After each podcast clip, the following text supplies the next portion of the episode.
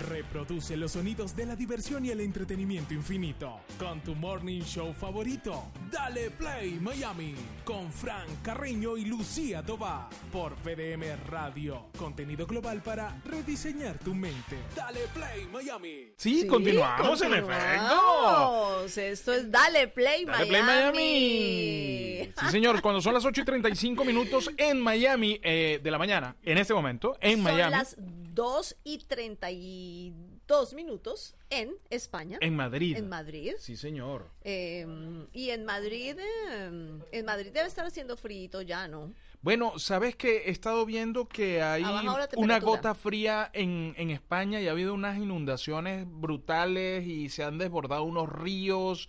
Eh, hay una cierta situación eh, de caos por un por un fenómeno climático de esos que nos aborda además todo, todas, todas las semanas a nosotros aquí en el Caribe. Eh, bueno, a- ahora, ahora está pasando en España, pero creo que tiene que ver con el cambio de estación, ¿no? Tú sabes que Sí, ca- sí, sale sí, el calor, entra, Estamos en el empieza... cambio de estación. Exactamente. Eh, bueno, y yo quiero darle paso a nuestra siguiente invitada porque nuestra siguiente invitada es de todos mis afectos.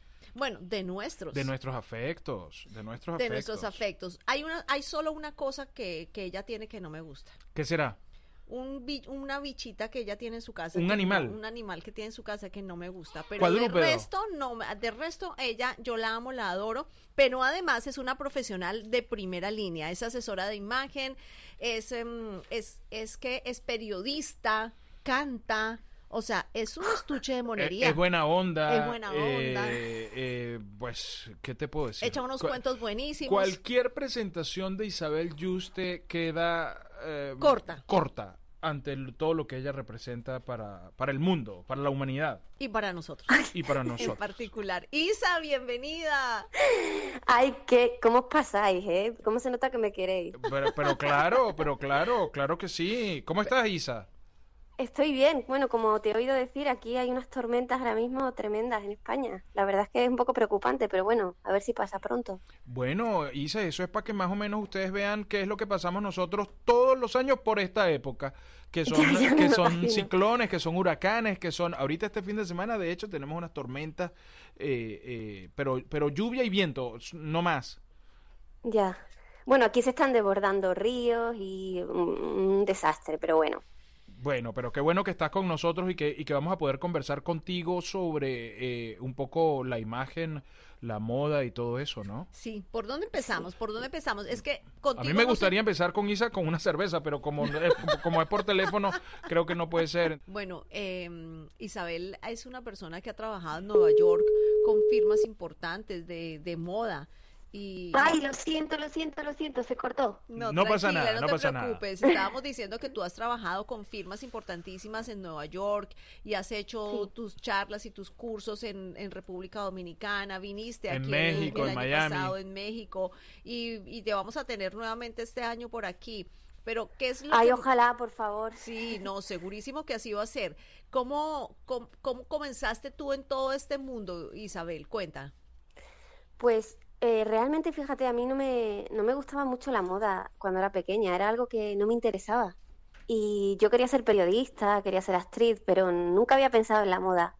Pero sí me daba cuenta de una cosa muy curiosa, que es que eh, cuando iba, por ejemplo, en el metro o en el autobús, como que le ponía ropa diferente a la gente de la que llevaba, no sé, mi cabeza hacía como una, sí, hacía como una cosa extraña. Y en las tiendas también me pasaba, veía una persona de pie y veía al lado el burro de ropa y como que mi mente ponía la ropa encima de la persona. Era una cosa muy rara, no sabía si es que estaba loca, qué es lo que me pasaba. Pero bueno, decidí estudiar periodismo. Me, yo nací en una parte muy pequeñita de España. Bueno, Extremadura no es pequeña, pero no es muy rica y tienes que salir fuera para estudiar, o por lo menos en la época en la que yo, en la que yo tenía edad de estudiar a la universidad, me tuve que venir a Madrid. Estudié periodismo y cuando estaba terminando me di cuenta que no me gustaba y me marché a Estados Unidos a aprender inglés y un día paseando por Nueva York vi en, el Macy's que habían abierto un departamento personal shopper y no había oído hablar de eso en mi vida. Entonces entré y le pregunté a la chica qué es lo que hacían y me estuvo contando, bueno, pues con toda la ropa que hay en los grandes almacenes, nosotros buscamos, seleccionamos lo que creemos que le puede sentar mejor a la persona, a la que hemos hecho unas entrevistas, hemos hecho un estudio de imagen y según me lo iba contando, me iba dando cuenta que me encantaba lo que me estaba contando, que llevaba toda la vida haciéndolo con mis amigos, con mis familiares, pero que no sabía que era una profesión o que te podías dedicar a eso. Claro, ¿y, qué año era ese? Eso, uff, yo que sé, hace muchísimo, muchísimo. Imagínate, como 18 años puede hacer muchísimo tiempo. Sí. sí, sí, sí, ya te digo que tuve que volver a España y cuando llegué aquí no existía la profesión, prácticamente no existía y me frustré mucho porque dije, ¿y ahora cómo lo aprendo? Porque no hay escuelas, no hay cursos, no hay nada. Y, milagrosamente encontré una, una oferta de trabajo que ponía, si te gusta la moda, envía el currículum y, era porque iban a abrir el primer departamento personal shopper en el corte inglés de Castellana, que es el corte inglés más importante aquí. Que bueno, no sé si saben lo que es el corte inglés. Sí, claro, claro, claro. Sí, sí, sí. Pues eso, y iban a abrir el departamento, me hicieron la entrevista, les conté esta historia de que acababa de saber lo que era y tal, y entré y ahí lo aprendí todo. Tuve la suerte porque en ese momento no, no había manera de estudiarlo aquí en España. Claro, pero además venías ya con, con una con una algo de experiencia que habías adquirido en Nueva York por, por, cosas de la vida. O sea, la vida te, te, fue llevando a eso que tú atrajiste con tu mente desde niña cuando te subías a los trenes. ¿Eso era para ti? ¿Eso era para ti? sí, yo creo que sí. Pero fíjate que al final no era exactamente eso lo mío, sino eh, la educación, enseñar esto. Porque yo creo que esa frustración que sentí cuando llegué a España que no podía aprenderlo, pensé, pues yo no quiero que una persona tenga un sueño o piense que su profesión eh, soñada es tal y no la pueda ejercer o no la pueda desarrollar. Entonces empecé a dar clases de personal shopper, de asesoría de imagen y a trabajar en escuelas y me empecé a dar cuenta que me encantaba la educación y transmitir conocimientos y, hablar con los alumnos y, realmente ahí encontré mi vocación. Fíjate que mi madre es profesora y yo siempre le decía, ¡ay, qué rollo! Yo no quiero hacer eso.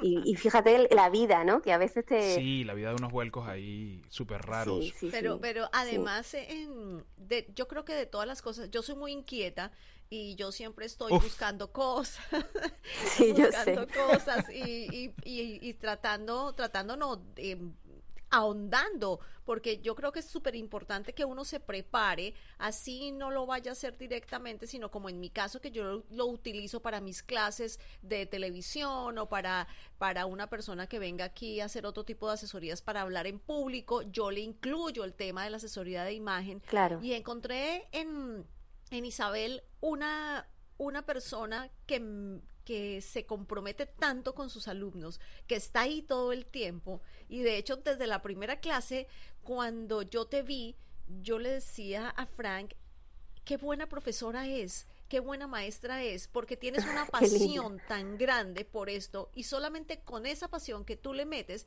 es posible ser un buen maestro. ¿Cómo haces tú para, para, para, aparte de tu pasión, qué haces en el día a día para mantener motivados a tus alumnos?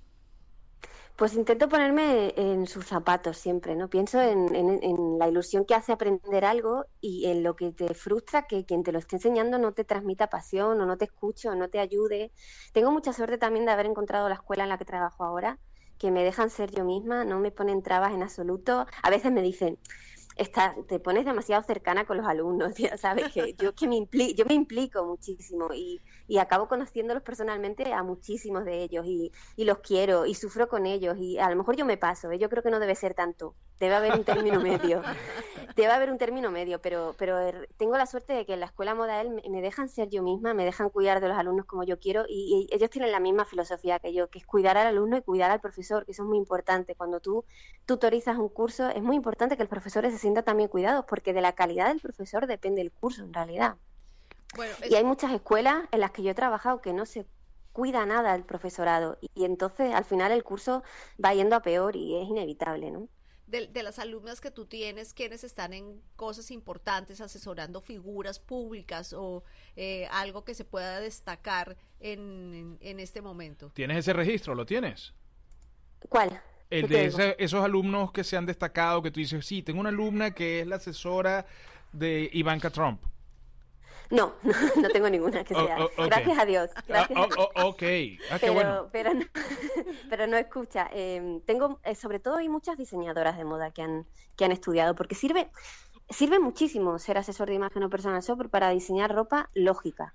Porque Tú sabes que un diseñador diseña su ropa en un maniquí o una chica perfecta de 90, 60, 90 y después pretende vender esa ropa en una tienda a gente real. Entonces no funciona.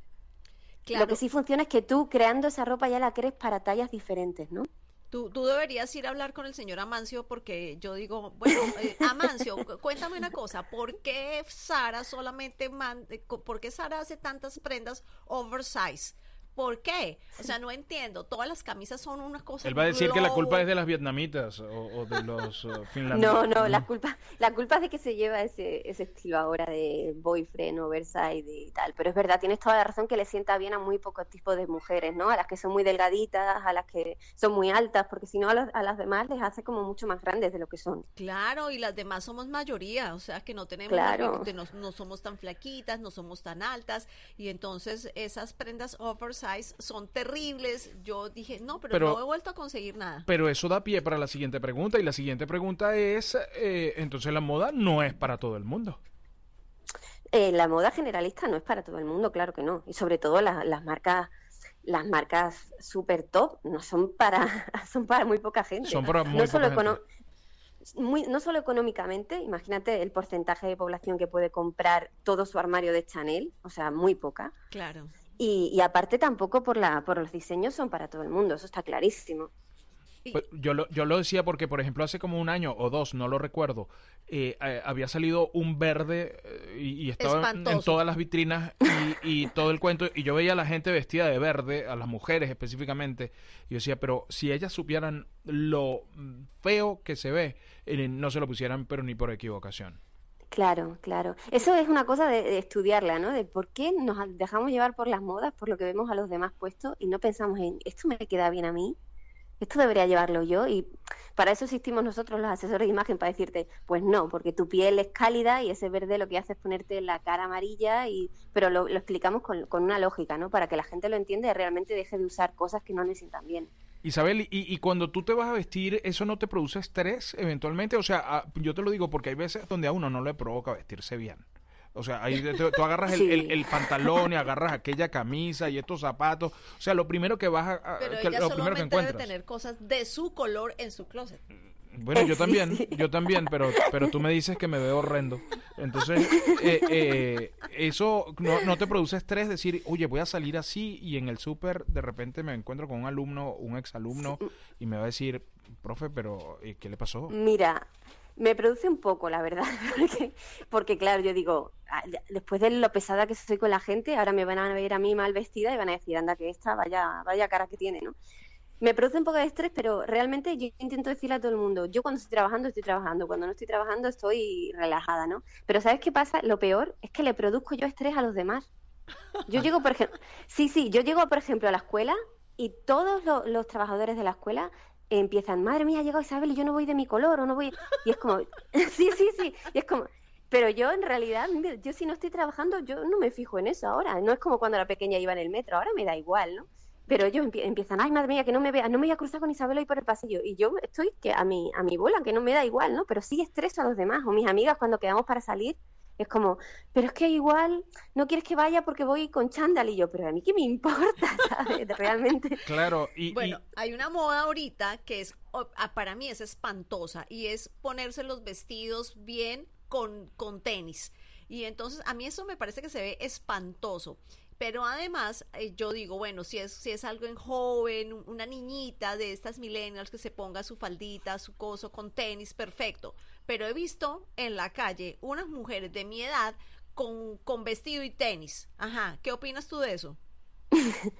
Yo aquí en, yo creo que aquí en Europa se ve menos. Yo creo que eso es mucho de allí, me, me parece, ¿eh? porque aquí, aquí se ve menos, pero realmente no, no me gusta. Pero también entiendo que la tiranía del tacón y del zapato estrecho y que la gente a veces tiene que liberarse un poco y decir quiero ir cómodo y, ya está, ¿no? A lo mejor los ves en ese impasse que van en el camino a la oficina y en la oficina se tienen que poner el tacón, no lo sé, ¿eh? Pero es una moda que sí, que yo vi- he visto mucho cuando he ido a Estados Unidos, fíjate, aquí no la veo tanto. Es horrorosa. Pero no, pero es que hay zapatos que son cómodos, hay, mm, hay zapaticos ballet, bailarinas de esas que tú te pones Sí. comoditas, que te ves bella, no necesariamente tienes que ponerte tacones si no quieres, pero... pero la lección eh, de hoy es que la moda no es para todo el mundo. La moda- la moda sí incomoda. Eh, Sí, incomoda. tenemos, tenemos, eh, vamos a ir a música, Isabel, de esa música que tanto nos gusta a nosotros, además, ¿no? O sea, música buena, relajada. Relajadita. ¿Qué le vas a poner a Isabel? Le voy a ¿Qué poner a poner? Isabel algo de Juan Luis Guerra, como ella está allá en España y ya pronto está cambiándole el clima, le voy a poner algo muy, muy, muy, muy del Caribe. Se llama Merengue de Cuna. y- Pero va a ser un corte cortito y, y- y seguimos contigo. es una canción cortica, no, no, no. no- Venga. no- no. Me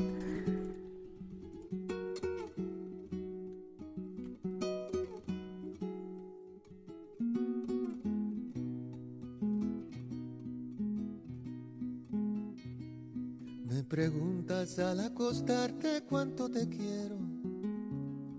Te respondo, te quiero más que el cielo infinito yo. Y suspiras y en un bostezo bajo la luna. Tus ojitos se van durmiendo sobre mi pecho.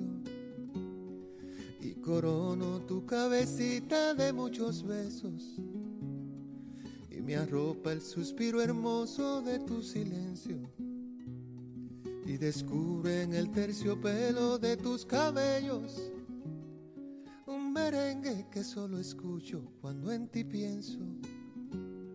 Tú no sabes, amor, tú no sabes hasta dónde te quiero, tú no sabes. Este amor se derrama y no me cabe. Tú no sabes, cariño, tú no sabes, amor, tú no sabes. Hasta dónde te quiero, tú no sabes. Este amor se derrama y no me cabe. Tú no sabes, cariño, tú no sabes, amor, tú no sabes.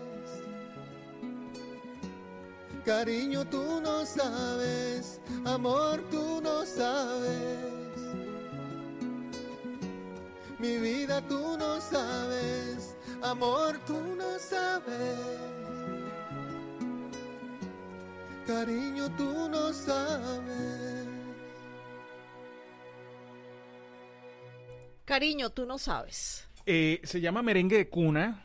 Es una canción del último disco de Juan Luis Guerra eh, y relajadita. Yo sé que es viernes, que, es- que es viernes de Puki Puki, pero mira, eh, yo, yo me frustré porque pensé que nuestra invitada estaba escuchando la música porque sé que ella valora además eh, la música. Sí. Eh, Pero Isa, te cuento canta, que esta todavía no se la sabe Frank. Esta no me la sé, Isa, sorry. ¿Me escucháis? Ahora Ahora, sí. sí. No, estaba diciendo que me encanta escucharte cantar, Frank, que ya lo sabes. Sí, sí, sí, pero esta, como es un disco nuevo, no me la sé todavía, Todavía pero no te, te prometo que para la próxima vez que hablemos eh, seré un canario. Venga. Tú sabes que ahora se sabe reggaetón y todas esas Ahora cosas. estoy, ¿no? ahora estoy, estoy, estoy, he ampliado mi repertorio. Yo sé que a ti el reggaetón no te va, pero, pero, No, no, eh, pero he ampliado mi repertorio. Estoy Pero igual cantando. no ¿Qué sé. me, qué, me decís de cómo está pegando Rosalía? Es nuestra Muy embajadora bien, más muy importante, bien. ¿no? Ahorita, eh, sí, a- aquí, bueno, de hecho nosotros en BDM Radio la tenemos programada y Pero aquí además eh, a Ana Guerra también. Yo amo a Ana Guerra. Ana Guerra, sí, sí, tenemos a varios, varios representantes de ustedes, Juan Magán, eh, están sonando bastante por este lado y Rosalía se ha aliado, o, o sea, aliado, no liado como, como dicen ustedes, sino aliado sí. eh, eh, con, con varios reggaetoneros que están muy de moda aquí en Latinoamérica y ha hecho muy bien para lanzar su marca acá y estoy seguro que va a tener mucho éxito porque es muy talentosa. Sí, también eh, eh, se puede hablar mucho del estilo de Rosalía, porque tiene un estilo muy, muy diferente, muy marcado y creo que también está dando mucho que hablar con, con su forma de vestir y sus uñas. Aquí se habla muchísimo de las uñas. Pero, pero fíjate que en el caso de Rosalía, que es una artista española, para todos los que no sepan quién es Rosalía, yo creo que ella vino como a romper con, con muchas, Con muchos muchos paradigmas, esquemas. muchos esquemas, ¿no? Desde Sí, su música, sí. su vestuario, su forma, eh, vino como a romper con todo. Sí, a mí me encanta, ¿eh? ¿Te a mí gusta, todo no? lo que sea romper las normas me gusta. ¿De verdad? ¿De verdad? Sí. Ah, mira. Pero, pero, eh, Isa, ¿y, ¿y cómo son las uñas de Rosalía? Gigantes, ¿no las has visto? No. Son enormes, son enormes y siempre las lleva con algo de fantasía. O sea, ah, para mí es demasiado, ¿no? Pero, pero se está poniendo mucho de moda y lo está empezando a llevar las niñas, las adolescentes que se van a hacer las uñas como Rosalía. Aquí se está, es una cosa de la que se habla muchísimo, de las uñas de Rosalía. Bueno, tú sabes que aquí en Estados Unidos eso es una moda que es horrorosa, que la empezó, la, la empezaron... ¿Las Kardashian? la- sí, entre Empezaron otras las cosas. Kardashian, Sí, ¿no? que eso es an- J. Lo anti- también creo que, que, que tiene no, una... no, eh, no, aquí las estoy, aquí estoy viendo a Rosalía las uñas. Qué, qué cosa tan espantosa. Qué cosa tan espantosa. Eso no tiene ningún, ninguna. Bu- sí, No, bueno. no, no, horrible. Y eso es una moda que tenía aquí. Las personas de color se ponían mucho esas uñas. Eh, Y los canta las cantantes de color se ponían mucho esas uñas y después trascendió a otro tipo de música y, y se empezaron a usar esas uñas, pero la verdad eh, no, no es que aquí la gente eh, de bien, como dirían por ahí, se ponga se ese tipo de cosas. Estamos conversando con Isabel Yuste, ella está en Madrid, nosotros en Miami, y estamos haciendo esta conexión para hablar de imagen, de la importancia de la imagen. Eh, eh, y a eso me quiero referir, Isabel, eh, la importancia de la imagen, porque hasta hace pocos años, bueno, la imagen era lo que había en las vitrinas, eh, no habían muchas opciones, pero ahora como que se ha definido muchísimo más la imagen, la gente está mucho más pendiente, creo que a raíz de lo de las marcas personales, a raíz de lo de las redes sociales, el Instagram, el YouTube, todo eso, la gente está cuidando mucho más esos detalles para diferenciarse. Eh, para diferenciarse o todo lo contrario, porque ahora nos fijamos demasiado en ciertas personas y estamos perdiendo nuestra propia personalidad, es lo que yo creo, ¿no? Antes, como no había tanta comunicación, no había tanto internet, pues tú tenías tu propio estilo y, y y no te fijabas tanto en los demás. Pero es que yo creo que la imagen es importantísima, pero yo soy muy de, de defender esta parte de la profesión que no tiene mucho que ver con el glamour y los desfiles y los diseños, sino con encontrarte a ti mismo y con sacar la mejor versión de ti mismo. Porque es que piensa que cuando tú conoces a alguien, te va a prejuzgar por tu imagen. Entonces, si tú eres capaz de dominar ese, tener ese poder sobre tu imagen para saber lo que los demás van a pensar de ti desde el principio o para conseguir que piensen lo que tú quieres que, que, que- sepan realmente, lo que tú eres realmente, tienes un superpoder, ¿no? Vas a tener mucho menos problemas a nivel social a la hora de relacionarte. Creo que es importantísimo cuidar la imagen de uno mismo, pero sin, sin modificarte, sin transformarte en otra persona, sino ser tú mismo, pero cuidando la imagen, cuidando el mensaje. Y es un poco un todo, ¿no? No solo la ropa, es como te peinas, es como te maquillas, es como te comunicas, cómo mueves las manos, la postura que tienes, es todo un, un conjunto. Claro, siendo auténtico, en, en- en general siendo auténtico Sí. y sabiendo qué es lo que te queda y qué no te queda Claro, para so- el tipo de profesión que tengas. Ya solo eso te hace diferente, porque cada uno de nosotros somos diferentes. Ey, ya va, y es Claro. importantísimo porque te refuerza la seguridad personal. Sí, Porque si totalmente. tú te ves, y, y- y sabes que a todos nos pasa, y sobre todo a las mujeres que somos tan inseguras en, en mu- muchas veces, y es que salimos de la casa y cuando no nos sentimos guapas, entonces, eh, ¿qué pasa? Perdemos seguridad. En cambio, Mm. si tú sales y te sientes bella, tú sales y, y rompes con todo y sales y consigues clientes y, y- y te levantas a alguien por ahí, eh, etcétera, o te, te vas con una amiga, eh, es, es importante para la seguridad, ¿no? Es importantísimo y justo hoy estaba haciendo un temario para los cursos, estaba hablando de la importancia que es- sería que los asesores de imagen trabajaran con los adolescentes, porque es justo en ese momento que uno se siente más inseguro, que tu cuerpo está cambiando, que, que enseguida te pones a, a imitar a otras personas y, pierdes tu yo completamente y eso puede hacer que no, que no te desarrolles de la manera adecuada, ¿no? Y, y- y me parece importante eso, porque cuando ya empiezas a trabajar con una persona más mayor, a veces tiene ya unas maneras que son difíciles de cambiar, ¿no? Pero si empezáramos a trabajar desde los adolescentes, para igual incluso se evitarían muchos problemas de bullying, de inseguridades, de suicidios, no sé si me explico, que Sí, sí, perfectamente. la- Nosotros lo vivimos aquí eh, en este país diario. a diario, el tema del bullying, Claro. del suicidio, de eh, niños que agarran armas y salen a matar a otros. sí, eh, sí, eso es horrible. Sí, sí, sí. Oye, bien Y muchas veces eso tiene que ver con la inseguridad mm, que uno tiene en, en- en su físico, esa época en la que se te llena la cara de granitos, tu cuerpo está completamente deforme porque estás creciendo por una parte y por otra no, te encierras en casa y eso va a, a marcar el resto de tu vida, ¿no? Y es ahí donde deberíamos trabajar más profundamente. Yo a los 52 años, ya- yo estoy feliz con mi barriguita. Me parece yo fenomenal. Fenomenal. Yo digo, mira esto, que está, mira este detalle. Y, Y lo que es más, Lucía está feliz con tu barriguita. y Lucia- bueno, bueno, Isa, bueno, bueno, bueno. Tampoco tanto, ¿no? Tampoco tanto. Pero no puede, con esa seguridad que yo tengo al llevarla, al portarla, al, al- Claro. al- al mostrarla, ella no puede con eso. Pero cada vez es menos. Tampoco es que piensen ustedes, amigos oyentes, que lo mío es una barriga desproporcionada. es, No, una, es una barriga hasta sexy, diría yo.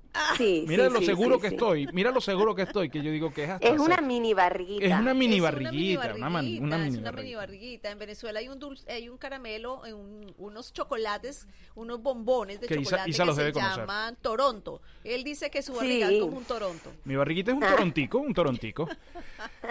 Isa, muchísimas gracias por, por darnos eh, parte de tu tiempo para conversar eh, sobre esto, conversar sobre la moda, reflexionar y además de una manera de- desenfadada. Relajada. eh, porque es viernes, eh, nosotros Sí. estamos comenzando el día acá de este lado del Atlántico y pues... eh, Y ella ya está en su tarde. y ella ya está en Pero su tarde. Isa, yo creo que Dime. nosotros vamos a estarnos comunicando contigo eh, en algunas ocasiones. Si no te con molesta. el cuando queráis, yo feliz, yo Por- feliz, de verdad. Porque además, cuando haya eventos para descoser a, a esas que se paran en las alfombras rojas queriendo ser otra.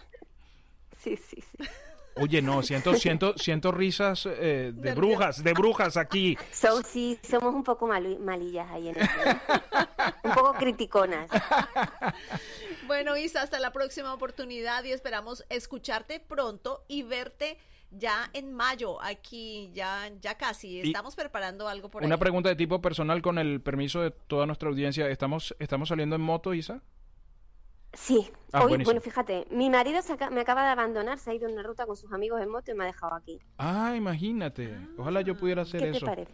No, me parece glorioso. Ay, lo siento, Lucía, le di una idea horrible. No, yo creo que se puede, yo lo mando con tu marido, tú vienes para acá, nos quedamos Eso, nosotras eso. aquí, hacemos un plan de shopping y que él se vaya con tu marido. Eso está en ¿Cómo el schedule. Perfecto. Eso está en el Perfecto. Un recibe un beso, eh, Isa. Cuídate mucho. Hoy lo mando de vuelta enorme.